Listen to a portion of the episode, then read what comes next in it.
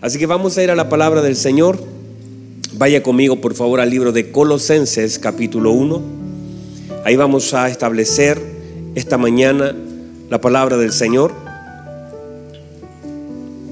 Colosenses, capítulo 1. El versículo 15 de la palabra del Señor dice así. Él es la imagen del Dios invisible, el primogénito de toda creación. Esa palabra primogénito aquí quiere decir el prototocos o el prototipo. Quiere decir que fue, desde allí aparece todo lo demás. Eso fue lo que el Señor quiso hacer, es un prototipo, es el diseño del Señor. Porque en Él fueron creadas todas las cosas, las que hay en los cielos y las que hay en la tierra, visibles e invisibles, sean tronos, sean dominios, sean principados, sean potestades, todo fue creado por medio de Él y para Él. Y Él es antes de todas las cosas. Note por favor que Él es antes, o sea, es principio. Y todas las cosas en Él subsisten. Y Él es la cabeza del cuerpo. Ya no solamente está hablando, no solamente está hablando de posición, sino también está hablando de lugar. Entonces ahí comienza a hablar de lugar. Dice, y Él es la cabeza, que es la iglesia y que Él es el principio, vuelve a, incluir lo primero, lo primogénito, el primogénito entre los muertos, para que en todo tenga la preeminencia. Por cuanto agradó al Padre que en Él habitase toda plenitud, y por medio de Él reconciliar consigo todas las cosas así las que están en la tierra como las que están en los cielos, haciendo la paz mediante la sangre de su cruz. Y a vosotros también que erais en otro tiempo extraños y enemigos en nuestra mente, en vuestra mente, haciendo malas obras, ahora os ha reconciliado en su cuerpo de carne por medio de la muerte, para presentaros santos y sin manchas e irreprensibles delante de Él.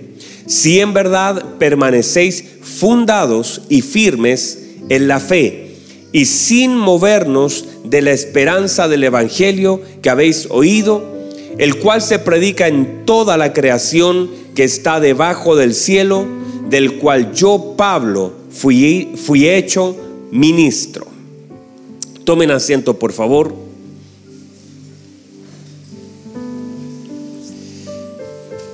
Muy bien, estamos hablando de las importancias de lo primero, las primicias, al ser este nuestro primer servicio de este nuevo año. Entonces es muy importante entrar en entendimiento en dónde estamos. Cada vez que uno va a algún lugar, inmediatamente uno primero define dónde está. Luego de definir dónde está, uno ve los caminos o el camino a seguir y uno puede entonces en la distancia calcular el tiempo que uno ha de tardar en llegar, pero una de las cosas primeras es definir dónde uno está. De hecho, cualquier persona que quiera viajar a otro país, lo primero que le pregunta a la línea aérea, ¿desde qué lugar está viajando? Entonces, una de las cosas importantes en nuestra vida es aprender a ubicarnos en el lugar donde estamos. Y es tan trascendente que nosotros tengamos entendimiento del lugar que tenemos en Cristo, de nuestra posición, de nuestro lugar, de qué debemos hacer, de saber que hay cosas que yo puedo caminar hacia un lugar, pero puedo caminar eh, cegado, puedo estar caminando al lugar correcto, pero de la forma incorrecta. Entonces es tan importante que los ojos de nuestro entendimiento sean abiertos para que el Evangelio sea resplandecido y tenga la dirección y tenga el efecto que debe tener en nuestra vida. uno puede ser un discípulo del Señor, uno puede tener un llamado del Señor, uno podría tener dirección del Señor, pero es tan importante determinar algunas cosas en nuestra vida que son finalmente la dirección de Dios para nosotros. Uno podría incluso caminar con el Señor y nunca tener la capacidad de verlo. Uno podría oír la voz de Dios y nunca tener la capacidad de entenderlo. Entonces, ¿qué sentido tiene que yo escuche la voz de Dios y no entienda la voz de Dios? Uno puede oír algo y no entenderlo. Uno, yo, yo he estado, usted también ha estado tal vez en algún país donde alguien, por ejemplo, habla inglés o habla alemán o habla japonés y la persona te está hablando. El problema no es que te hable, el problema es que tú no entiendes lo que te está diciendo. Entonces es mucho más importante que solamente oír al Señor, es entender lo que el Señor está hablando, porque eso finalmente traerá luz. Yo he estado, eh, hace tiempo atrás fui a comprarme unas hamburguesas allá en Estados Unidos y la señorita hablaba tan rápido, yo puedo entender algo. Pero ella hablaba tan rápido que yo, yo la miraba y no le entendía nada de lo que me estaba diciendo, aunque ella tenía lo que yo necesitaba, no podía yo tener lo que ella tenía, que yo necesitaba y quería, solo por falta de entendimiento, porque no nos podíamos comunicar. Entonces yo andaba igual que los niños, eh, eh, eh, señalándole. Al final le decía, eso, eso es lo que quiero. Y, ella no me podía entender. Entonces, cuando no hablamos los mismos idiomas, cuando no estamos en la misma sintonía, el Señor tiene lo que yo necesito. En el reino están las cosas que nosotros necesitamos, pero a veces nuestra comunicación está afectada. Usted conoce, la Biblia enseña que en el camino de Maús, están acá todavía, ¿verdad? En el camino Maús dice que dos discípulos del Señor no eran ajenos, no eran personas distantes, no eran personas que, que, no conocían nada del Señor. Ellos conocían al Señor. Pero dos discípulos del Señor iban camino Maús. El dolor no, los, no les permitía ver al Señor. La Biblia dice que sus ojos estaban velados para no reconocer al Señor. Ellos no podían. Y aunque escuchaban al Señor, aunque el Señor no resucitó con otro rostro, aunque la imagen final de muchos discípulos fue la crucifixión, el dolor, la deformación del rostro del Señor, el Señor resucita igual como, como vivió, con el mismo rostro, con las mismas manos, pero ellos no fueron capaces de, de reconocer en la resurrección al Señor porque sus ojos estaban velados. Aunque el Señor les hablaba, aunque el Señor caminaba, aunque el Señor iba en la misma dirección, aunque el Señor les recitaba las escrituras, ellos no fueron capaces de ver. Y ayer cuando hablaba con un par de jóvenes, yo le decía que una de las cosas trascendentes de este tiempo es aprender a ver. Porque justamente hay una promesa para los jóvenes. ¿Cuántos jóvenes hay aquí? Perdón, ¿cuántos jóvenes hay aquí?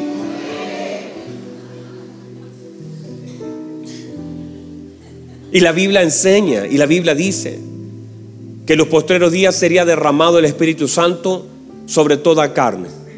Pero aparte del derramamiento del Espíritu Santo, que cuando la Biblia habla de derramamiento está hablando sin medida, no es, no es proporción.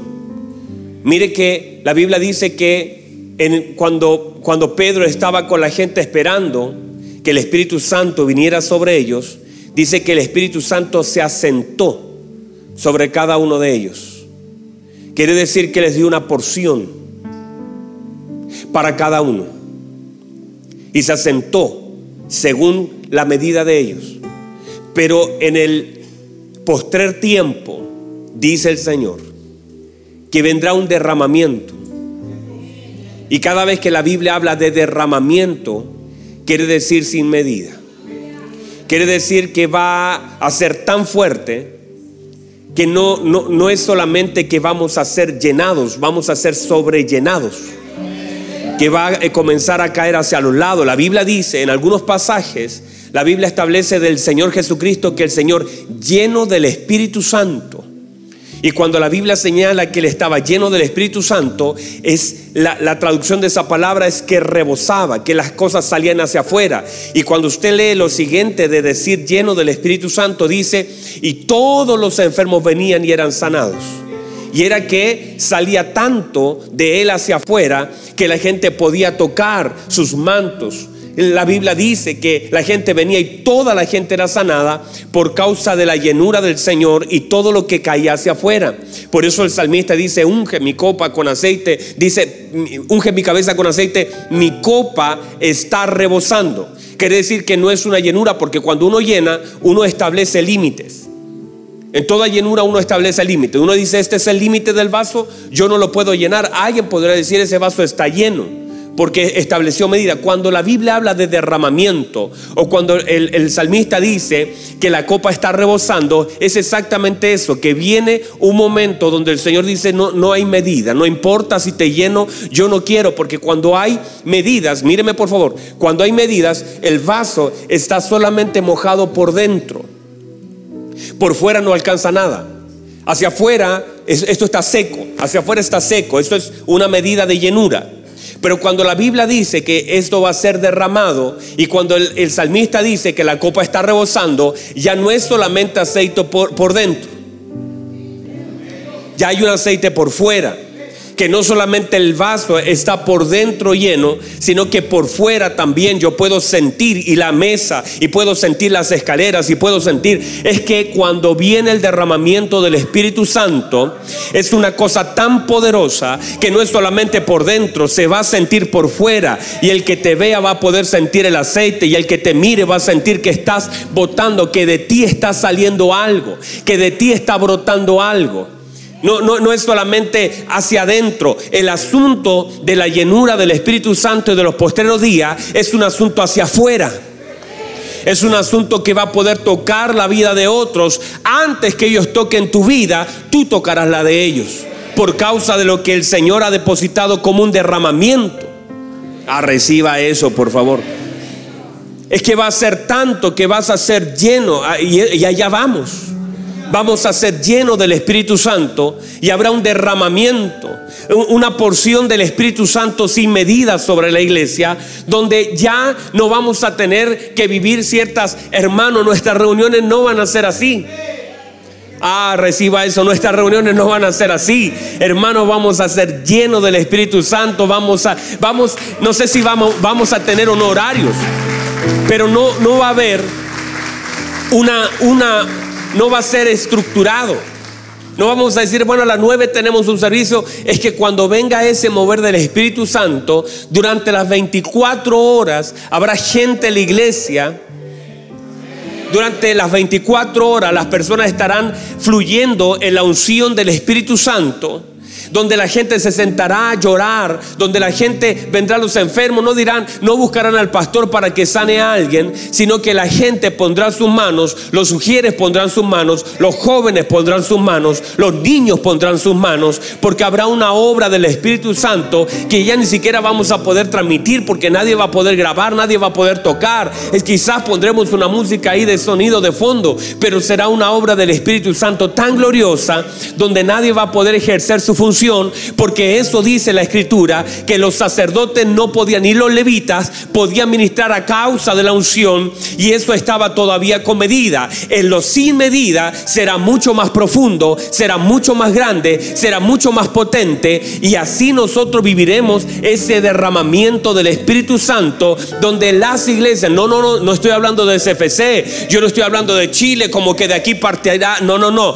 donde la Biblia establece que el Espíritu Santo será derramado sobre toda carne. No está mencionando una iglesia específica, no está diciendo una congregación, no está diciendo un lugar geográfico, porque a veces nos hemos hecho dueños de algo que no tenemos ninguna propiedad. La gente dice, desde Chile partirá un avión. Ay, qué triste hermano decir desde un país partirá algo, decir desde una congregación, decir desde un letrero. O sea, Dios mire, dice, ah, esto es FC, desde aquí voy a comenzar. Qué triste es pensar que tenemos el patrimonio de algo que la escritura desde ya cientos de años establece que será derramado el Espíritu Santo sobre toda carne. No está hablando de un lugar geográfico, no está hablando de una congregación determinada, está hablando que la gracia alcanzará las congregaciones de la tierra y desde África, China, desde Oceanía, desde América Latina, desde Europa, de todo lugar habrá un mover del Espíritu Santo que tocará las naciones de la tierra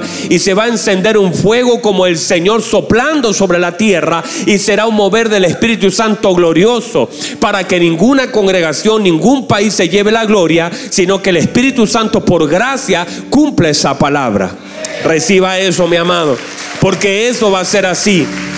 Eso va a ser así en el nombre de nuestro Señor Jesucristo. Decía a los jovencitos, ayer hablando con ellos, ayer nosotros fuimos y estuvimos en diferentes actividades, con los ministros, estuve en la, mañana en consolidación, después nos vinimos, fuimos a bautizar a una persona que estaba agonizante, en una, eh, es una tía de un hermano, que la hermana ah, vino un par de veces acá, estaba en el hospital agonizando. Eh, yo poníamos la mano en el agua porque entendemos que la cantidad de agua no es la que provoca algo, sino que es la fe en lo que el Señor hace. Y ella quería bautizarse. Nos pusieron mascarilla, nos dijeron todas las instrucciones, entramos con el ministro Marcelo que me acompañó y pudimos poner nuestras manos sobre ella, orar, creer que todavía Dios no ha dicho la última palabra. Yo le dije, yo no le vengo a dar la extrema unción porque el Señor no nos manda a hacer eso. El Señor nos dice que debemos poner la mano sobre los enfermos y ellos sanarán. Mi tarea era bautizarla, junto al ministro fuimos a bautizarla. No, son las mejores condiciones para bautizar a alguien, pero tomamos el agua, la pusimos sobre su cabeza y la bautizamos y el Señor seguramente algo todavía puede hacer. No conocemos los planes eternos del Señor. Luego nos fuimos a, me fui a hacer un matrimonio, ¿verdad? fui a un matrimonio, si fue un matrimonio, a hacer un matrimonio, también ahí, bueno, el Señor puede obrar. Y luego me fui a, a ver a una niña de 8 años que tiene leucemia y que estaba en un hospital, me llamaron de urgencia que si la podía ir a ver, así que fui a verla, 8 años hermanos, 8 añitos, y, viendo otros niños en las mismas salas. Eh, qué triste, lo, que ayer lo comentábamos con ministra María José, qué triste, una niña de ocho años, ver eh, los padres ahí destrozados en esta situación, pero, pero oramos al Señor y pusimos las manos otra vez. Yo decía, Señor, y creo que usted todavía puede hacer algo en esta niña y tengo fe que Dios lo va a hacer, en el nombre de Jesús. Y luego, luego de eso ya me vine acá con la reunión de los jóvenes de la tarde a una sesión que tenían y, y dentro de eso yo le decía a los jóvenes, a ellos, que en este tiempo debemos orar por los ojos. Déjeme ver, porque estoy ya fuera de hace rato el mensaje. Deme dos minutos para decir esto. debemos orar por los ojos. Diga amén. Porque le decía a los jóvenes, si el Señor dice, y ahí me quedé delante, que viene un derramamiento del Espíritu Santo, y ese derramamiento, aunque es sin medida, también tiene dirección, porque todo lo que Dios hace tiene dirección. Aunque el Señor dice que es sin medida, da ciertos parámetros y cuando la Biblia da parámetros es porque debemos poner atención a lo que la Biblia está diciendo. Por ejemplo, la Biblia dice, inmediatamente luego del derramamiento del Espíritu Santo dice, y vuestros hijos, y vuestros hijos, y esa es una esperanza para la iglesia, y vuestros hijos profetizarán. Entonces, la tarea de nosotros como iglesia es cuidar y también preparar, equipar y entrenar la boca de nuestros hijos. Porque si hay una promesa para nuestros hijos y que nuestros hijos han de profetizar. Entonces la pregunta sería, si ya la palabra fue soltada, Dígame usted, ¿qué será lo más atacado por el diablo para nuestros hijos? Dígame qué será atacado. Si va, si el Señor ha de usar su boca, quiere decir que el infierno, como ya sabe el arma que Dios ha de usar, como ya el, el cielo sabe y diseñó que la boca de nuestros hijos será profética entonces el ataque del infierno será su boca, a lo que ellos hablan, a lo que ellos dicen. ¿Y qué hay entonces que modelar en la vida de nuestros hijos? La forma de hablar. Hay que ungir su boca. Ah, yo cuando entendí eso. ungir sus labios. Hacer y enseñarles que hablen verdad. Limpiar en el nombre de Jesús. Así como usted cuando dice cepíllese los dientes, hijo, cepíllese porque para usted es importante. No hay niño que uno todo lo diga, cepíllese los dientes, cepíllese los dientes. De esa misma manera debemos comenzar a usar toda la palabra de Dios para purificar la boca de nuestros hijos, hijos, hable la palabra del Señor. Hijo, quiero que entienda, así se habla. Diga, así dice el Señor. Hijo, aprenda la escritura. Hijo, hable la escritura. Hijo, no mienta. Hijo, que sus labios abren verdad. A pesar de que tenga razones para decir cosas de mentira y quiera ocultar algo, hable verdad. Porque su boca será ocupada. Y comenzar a poner las manos. Padre, en el nombre de Jesús. Bendigo la vida de mi hijo porque aquí hay una boca que te va a servir. Esta boca va a profetizar. En, los labios de mi hijo hay una palabra profética para alguien. Y usted dijo que sus labios iban a profetizar. Y en el nombre de Jesús debo entrenar esos labios. Si el Señor ya te dijo lo que iba a hacer con tus hijos. Si el Señor ya estableció lo que ha de hacer con nuestros hijos, yo debo entonces alinearme a lo que el Señor ya estableció y entrenar a mis hijos en lo que el Señor dijo que haría con ellos. Y debo decirle, hijo, vamos a leer los profetas mayores, vamos a leer los profetas menores, vamos a ver las palabras, su, su, principio y su cumplimiento, porque aquí el Señor te va a usar. Ay, usted tiene que poner la mano sobre esos profetas. Usted tiene que poner la mano sobre esos profetas y decir en el nombre de Jesús te doy gracias porque mis hijos van a profetizar. Porque esto será una señal, no es una opción. El Señor no dijo, bueno, vamos a ver si quieren. El Señor dijo que iban a profetizar. Entonces estamos, debemos caminar en la palabra revelada de Dios para nuestros hijos. Si sabemos que nuestros jóvenes verán visiones, la pregunta es ¿qué, eh, ¿cuál ha sido el golpe más fuerte en este tiempo? En esta marcha, ¿dónde se, se, puso, se puso todo el enfoque? ¿Qué fue el sentido más, más atacado? En los jóvenes en este tiempo. Usted diga, bueno, malo, bueno, yo, yo no estoy hablando de eso, estoy hablando de dónde estuvo el problema más grave, los ojos que se intenta dañar el corazón del joven, la pornografía, lo que se ve, cómo interpreto lo que veo, es los ojos, porque el Señor tiene una promesa para los jóvenes. Los jóvenes verán visiones. Entonces, ya que sé que los jóvenes verán visiones, el diablo dice, tengo que hacer algo para contaminar lo que Dios quiere usar. Aún así entendamos que el Señor para, para mostrar visiones no ocupa el ojo humano pero sí son unas ventanas, porque si tu ojo es bueno, tu cuerpo estará en luz, pero si tu ojo es malo, tu cuerpo estará en tinieblas. Entonces, si yo sé que el Señor ha de ocupar a los jóvenes en ver visiones, allí hay que entrenarlos. Porque yo puedo estar viendo algo completamente equivocado. La iglesia, la iglesia de la Odisea, ella, ella vivía una vida con una visión tocada, equivocada. La Biblia dice, que el Señor le dice a la iglesia, tú dices, hablas, según lo que ves. Tú dices, yo soy rico y de nada tengo necesidad. Pero tú no ves, dice el Señor. No estás viendo que eres una desventurada, una miserable, una desnuda. Yo te recomiendo, dice el Señor, que unjas tus ojos con colirio para que puedas ver, porque no estás viendo la realidad de tu estado. No sé si hay alguien acá todavía. Entonces, una de las tareas es, y por eso Dios tiene que levantar una generación de hombres y mujeres, como los ananías de este tiempo. Porque hay muchos Pablos todavía, con sus ojos velados. La Biblia dice que cuando Ananías fue a poner la mano de los ojos de Pablo, cayeron como escamas. Y Dios tiene que preparar esa generación. Vamos, reciba eso. Dios tiene que preparar esa generación.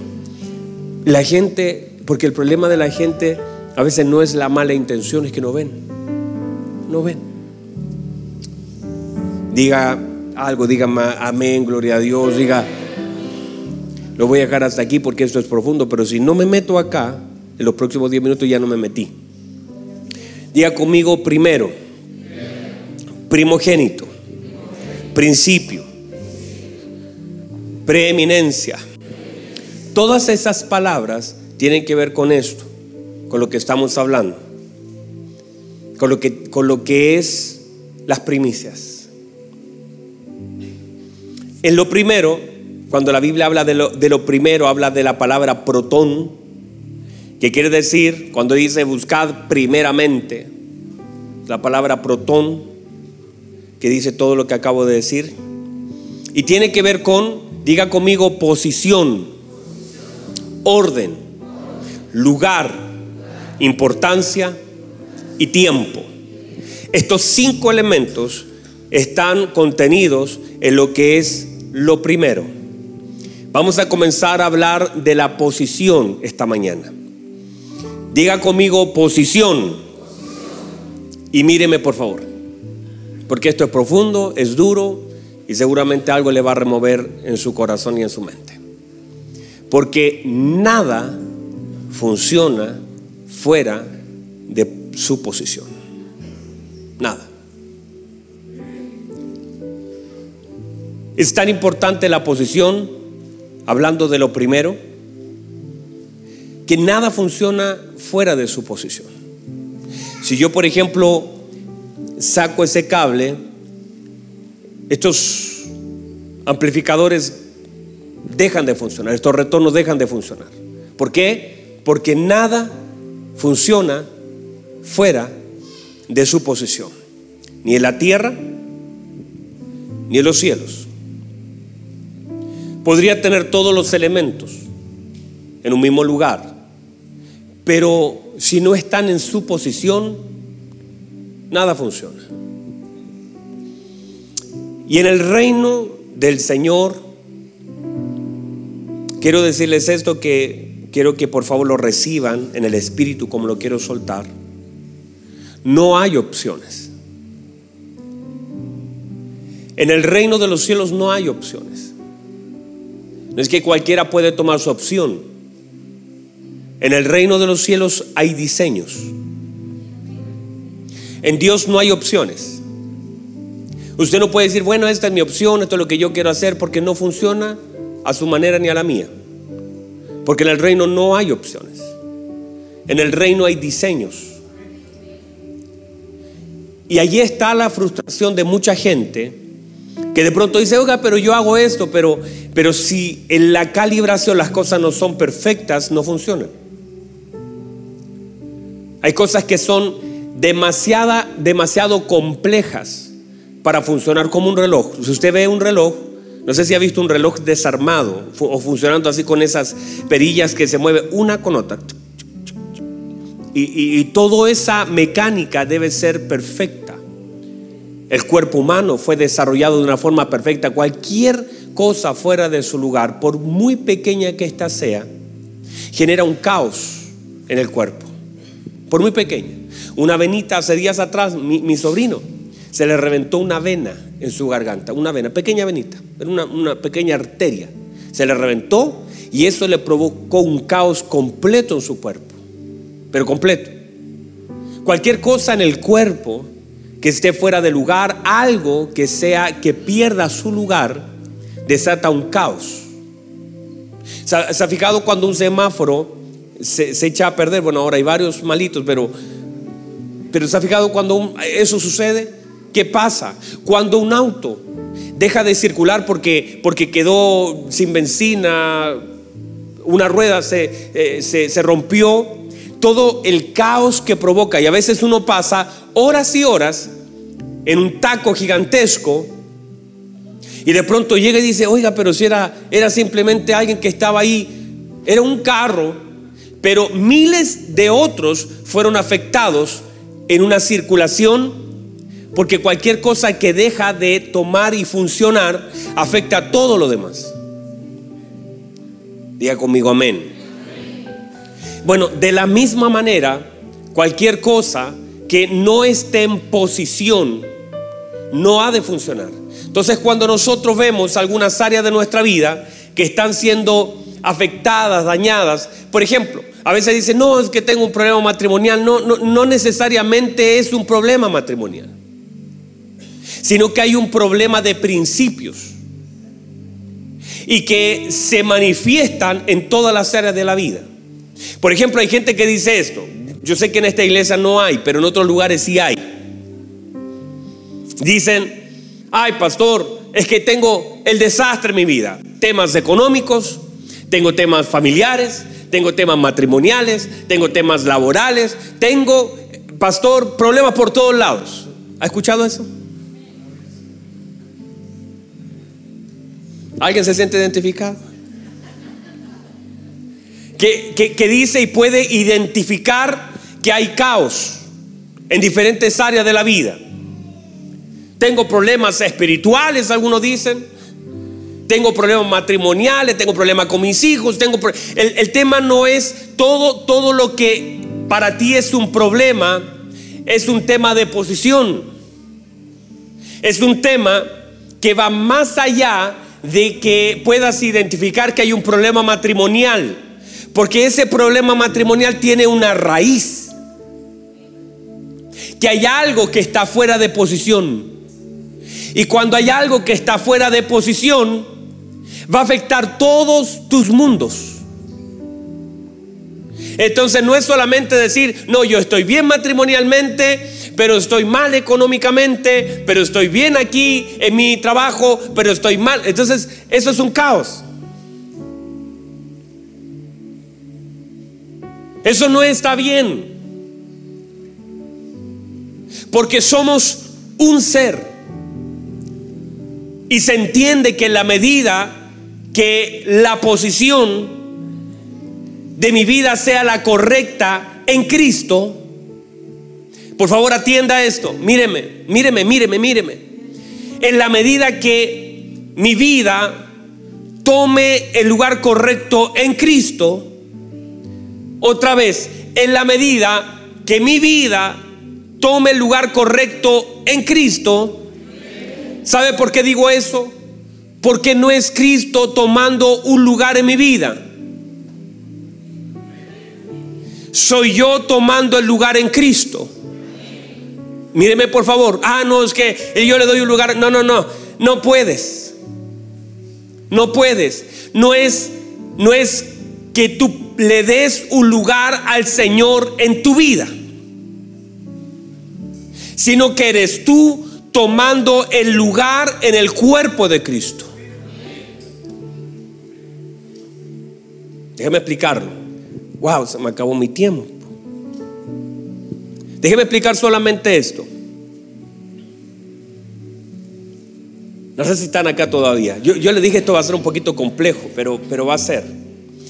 Déjeme, cerrar con esto, con dos principios para, para enganchar al próximo servicio. Lo primero, que lo primero solamente puede conectar con lo primero. Lo primero solamente puede conectar con qué? No se pueden conectar equivocadamente las cosas.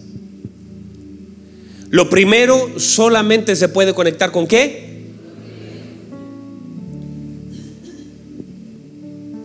Míreme por favor, ni usted ni yo le podemos dar una posición a Cristo.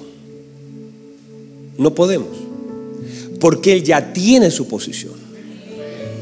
Nosotros no tenemos la posibilidad de posicionar a Cristo en nada, porque Él ya tiene su posición. Él es preeminencia, Él es primero, Él es primogénito, Él es principio, Él es. Yo no puedo posicionar a Cristo en un lugar u en otro, porque no es alguien que yo pudiera decir, bueno, voy a dejar esto acá abajo, voy a dejar esto arriba, porque el Padre ya le otorgó la posición. Y cuando el Padre otorga posición, nadie puede cambiar la posición otorgada por el Padre.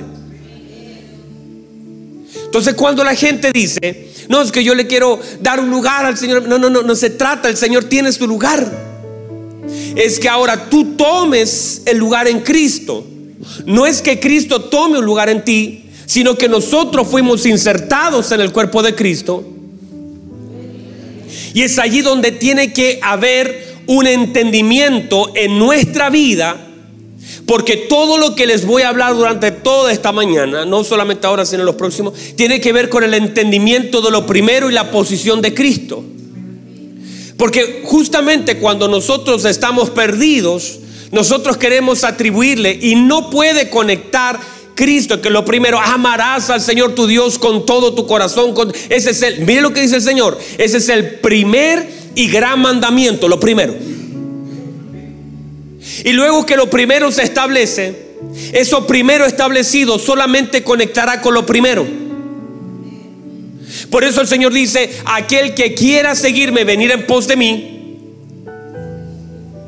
y no aborrece, no ama menos a su padre, a su madre, si a mí no me da el primer amor, no me da lo primero, no me pone en primer lugar, no, no puede. No puede seguirme. Porque yo no puedo caminar con alguien que no me tenga en primero. Porque lo primero solamente conecta con lo primero. No sé si alguien me puede recibir eso.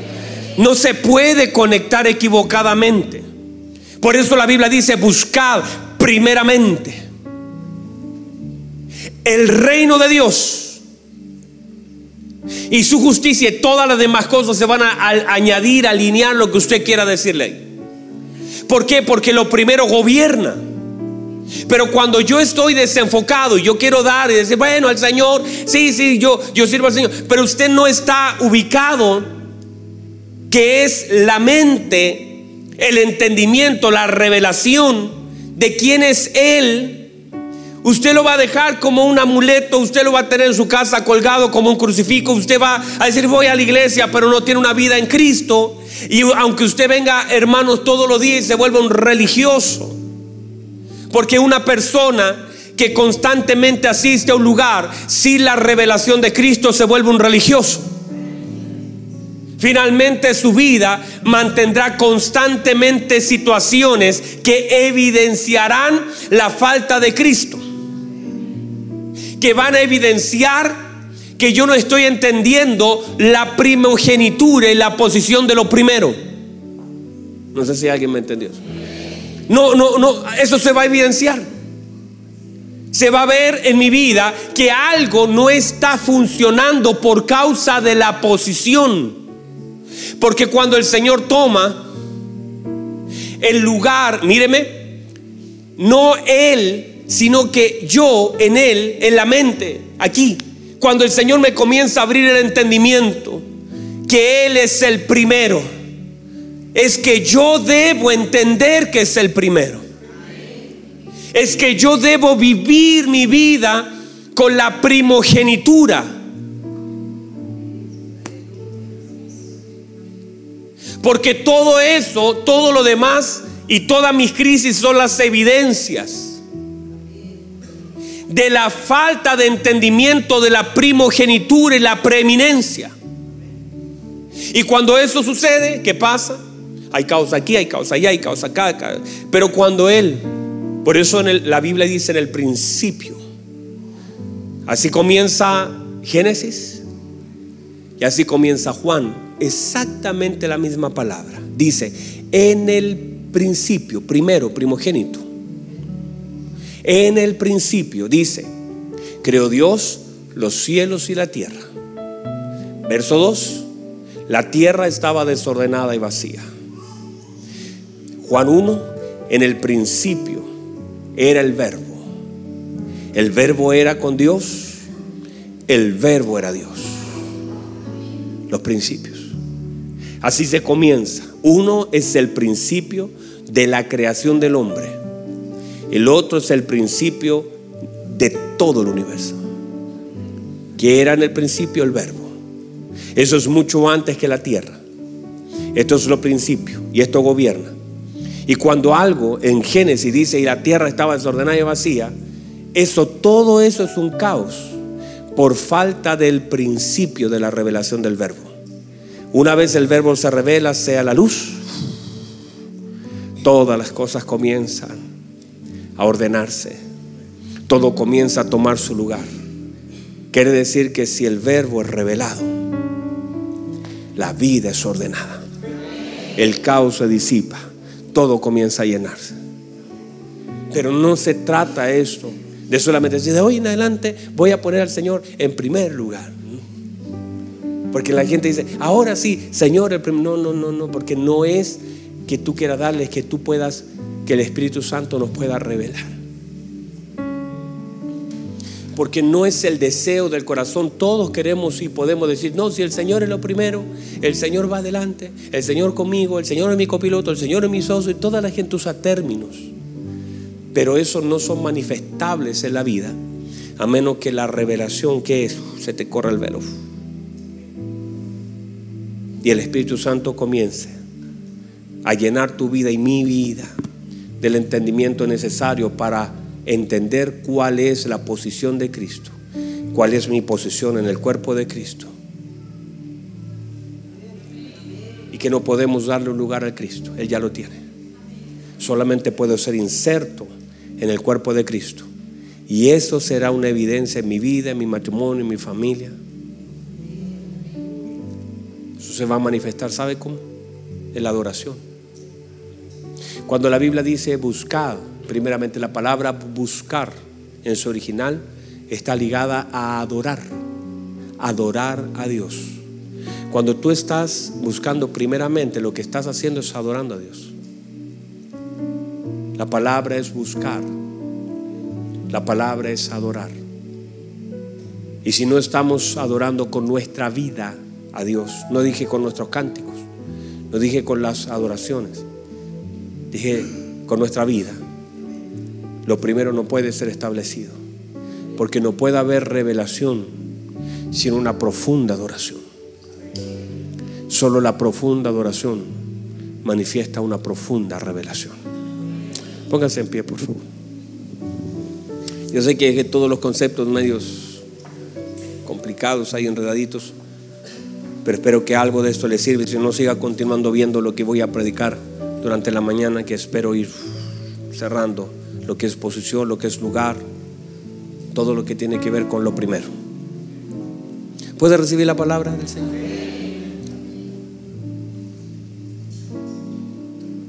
Si estas palabras comienzan a revelarse a nuestra, a nuestra vida, a nuestro espíritu, hay cosas que por una, míreme, por un diseño, se van a alinear a nuestra vida. Yo puedo orar todos los días por su matrimonio. Usted puede ir todos los días a una consejería. Pero si el orden establecido por Dios no se establece en la vida de un hombre, estaremos luchando con algo que es imposible de ordenar. Pero sí, la vida de Cristo gobierna la vida del hombre. Si nosotros entendemos los diseños eternos del Padre, si eso sucede por una cosa de diseño natural, si este día, por ejemplo, alguien le pidiera al Señor con todo su corazón, Señor, yo eso es lo que quiero, que sus diseños, los diseños del cielo, sean revelados a estos diseños de la tierra. ¿Sabe lo que haría usted? Miraría a, los ojos a su esposa, le diría, perdóname, yo no, yo no sabía que te había dañado tanto. Cambiaría su forma de ser, de comunicarse, de vivir, de reaccionar, de relacionarse. En el trabajo sería evidente. La gente diría, uy, qué cosa, antes llegabas siempre tarde, ahora llegas más temprano. ¿Cómo estás trabajando tanto? No por obligación y por miedo a que te echen, sino por diseños. No estarías preocupado por lo que va a pasar mañana porque el diseño no te permite preocuparte. Ah, reciba eso. El diseño no te permite, no te permite preocuparte por el mañana. Porque el diseño te solamente se establece la verdad de que el mañana ya está resuelto. Y es el diseño del Señor sobre tu vida no tendríamos que decir, hermano, mire, ay, deje, deje de fumar, deje de tomar. No, no, no, porque eso ya en, el diseño no entra. Usted dice, ya no puedo, algo, algo pasó. Es por diseño. Porque las cosas son diseños en el reino. Yo podría eh, mostrarte bíblicamente. Usted ha visto a gente que, que toma y que ha perdido su familia, perdió su casa, perdió sus hijos, perdió su esposa, perdió su trabajo, perdió todo por causa del trago. Y aunque el doctor le diga, mire, tiene cirrosis, si sigue tomando, en, en seis meses se muere. Y el hombre sabiendo todo, todo lo que ha perdido, todo lo que ha pasado, no tiene la capacidad de soltar. Pero una persona con un diseño, el diseño ya no, ya no, ya no puedes. Es una muralla un diseño, es un límite. Y el diseño te hace recuperar a tu hijo recuperar a tu esposa, recuperar tu dignidad, recuperar porque el diseño va ordenando todas las cosas en nuestra vida. Esos son los diseños de Dios para la vida del hombre. Y todo se establece desde lo primero. Cierre sus ojos, levante sus manos, por favor. Cerrar sus ojos y levantar sus manos. Y pídale al Señor ahí donde está. Dígale, Señor, por favor, ayúdame. Ayúdame, Señor, ayúdame. Ayúdame. Veo caos en mi casa, mi familia, mis finanzas. Veo caos. Mi matrimonio, veo caos. Hay cosas que no están bien, algo está mal. Porque si algo no está funcionando según la palabra del Señor, algo está, en, algo, algo está mal.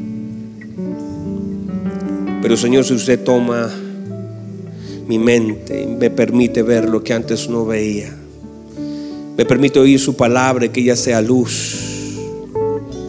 Permita, Señor, que su palabra sea luz. Saque la venda de mis ojos para que pueda ver. Señor, con humildad le pedimos. Conocer nuestra posición en Cristo, conocer la posición eterna de nuestro Señor Jesucristo, dada y ganada en la cruz. Gracias Jesús. Levanta sus manos, Padre. Gracias por su palabra. Su palabra es verdad, su palabra es luz. Levanta sus manos, dele gloria, dele honra, dele alabanza. Adórelo profundamente. En medio de la adoración están las mayores revelaciones. Adórele. Levántele, exáltele, métase más adentro. Ame su presencia. Ámelo. Jesús, Jesús, Jesús.